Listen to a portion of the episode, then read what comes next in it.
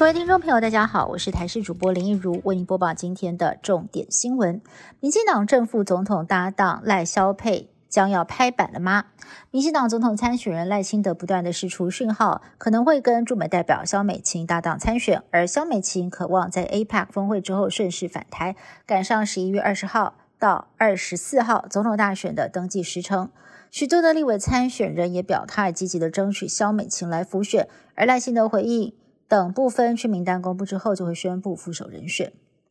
蓝白整合列车到底何时会交会呢？国民党主席朱立伦抛出了两个新方案，其中一个提议由国民党、民众党的立委提名人投票，选出可以代表在野的总统参选人，再混合全民调对比来决胜负。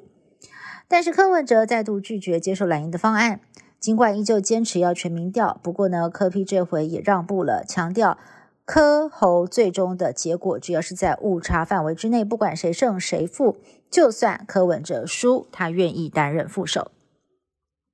明年春节过后，台湾民众有望组团到中国大陆旅游了。交通部长王国才证实，预计春节之后将会解除禁团令，恢复旅行业组团附录以及接待大陆团客，而春节前将宣布恢复的时间点。旅游业者可以先包装贩售明年三月一号之后到中国团体旅游的行程。不过，有旅行业者直言，希望能够提前的来布达恢复其程，因为目前还有大约三成的人力缺口，至少需要三个月的筹备期。以色列在加萨走廊围城连续三天空袭贾巴利亚难民营周边地区，当地的四所联合国学校惨遭轰炸。至少造成了二十七人丧生，妇女儿童哭喊的声音令人心碎。巴勒斯坦有名记者在空袭当中丧生，他的同事连线时激动地脱掉了防弹背心跟头盔，摄影棚内的主播更是哭到肝肠寸断。联合国的专家警告，以色列这种无差别式的攻击已经接近种族灭绝的行为了。国际间对以色列的谴责排山倒海，而现在更传出啊，连美国也快要挺不下去。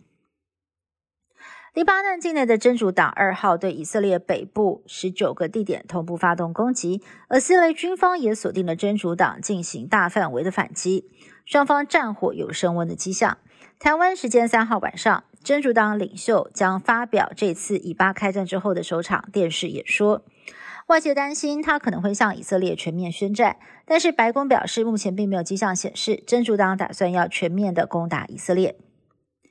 美国进入了十一月传统的年终假期购物季，从感恩节前一路持续到耶诞节以及跨年前。期间，美国零售消费力道反映出美国的经济温度受到了高度关注。全美零售协会就预测了，今年年终假期零售额渴望再创新高，不过年增幅可能会创下五年来新低，点出了报复性消费高峰已过。另外，印第安纳大学商学院年度预测看好美国的经济在二零二四稳健成长百分之一点五到百分之二，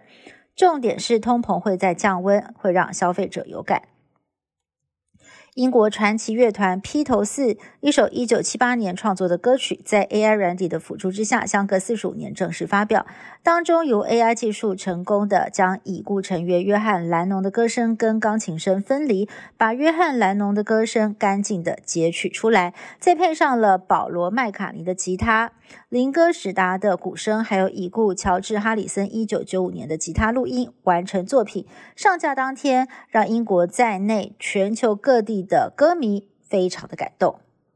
人类可能活在电脑虚拟世界当中。最近，英国物理学博士提出了这样的研究理论。他说，宇宙的运行可能是一部巨大电脑的处理程序，我们的大脑则是生物电脑，意识并非自己主宰的。人类虽然过着仿如真实的日常生活，但全部都是虚假的生命。至于这种论调是否正确，仍然需要更多的实验来佐证。